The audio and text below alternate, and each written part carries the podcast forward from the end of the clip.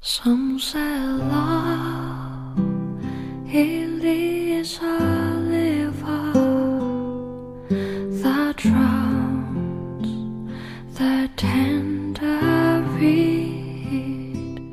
Some say love 欢迎来到佳语电台。今天为大家播十篇文章，不要问为什么，只问为了什么。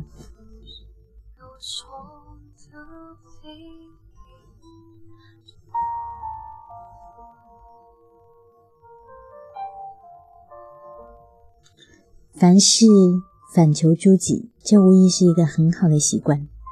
不过，同时我们也需要对天地之道心存敬畏，需要去了解发生这一切的目的是什么，从质问这是如何发生的，转变询问这是要带我去到哪里，这样我们才有机会做到顺势而为，或者说无为。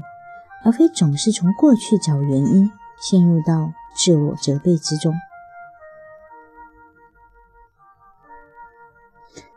当苦难突如其来的向我们袭来，造成困扰，甚至生命危险时，往往我们会问：为什么？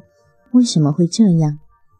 如果我们试着理清其中的来龙去脉，之前到底发生了什么事？是什么引发了这样的苦难？以这种方式审视，我们就会了解，向我们袭来的很多事情和其他的很多事情层层相连，没有什么事情是独立于其他的事情之外而发生的。艰难的事情发生时，很多人会质问：我做错了什么？他们寻找可以归咎的对象。将这痛苦的状况视为自作自受的结果。当他们找到了自责的点，痛苦似乎就减缓了，因为有了可以赎罪的机会，痛苦就变得比较容易承受，因为他们可以想象用受难的方式为自己的过错付出代价。他们也希望通过这种方式进行补偿。不过，没有任何罪行是能够被补偿的。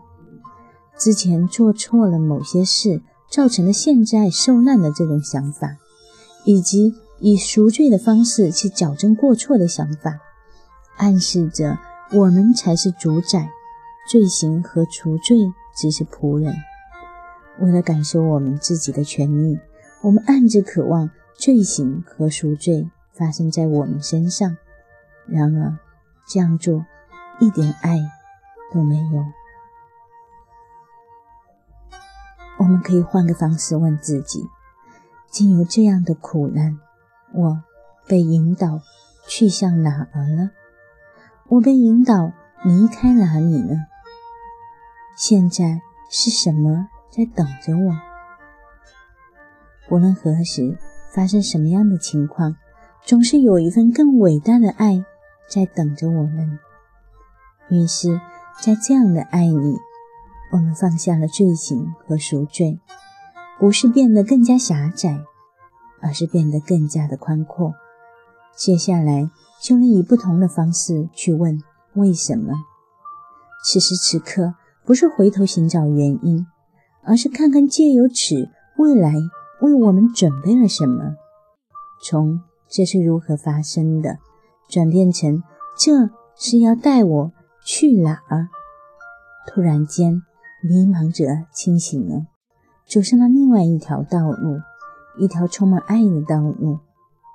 或许我们都不知道自己到底该朝哪里走去，只有某些征兆可以依靠，而那些征兆只来自于外在，来自于某个将我们的人生与随之而来的一切。握在手上的权力者，包含我们的罪行和赎罪也是。也就是说，我们不以“为什么是我的”方式来问为什么，而是以“目的是什么”的方式来问为什么。突然间，我们就离开了罪行和赎罪，开始走向爱，走向对许多人的爱。以前我们的心中没有留下任何的空间给他们，现在却有了。我们没被引导走向他们，他们也被引导走向我们，在彼此面前变成一模一样，没有罪行，没有赎罪，没有回头细数，就在那和彼此待在一起，带着爱，待在神的面前。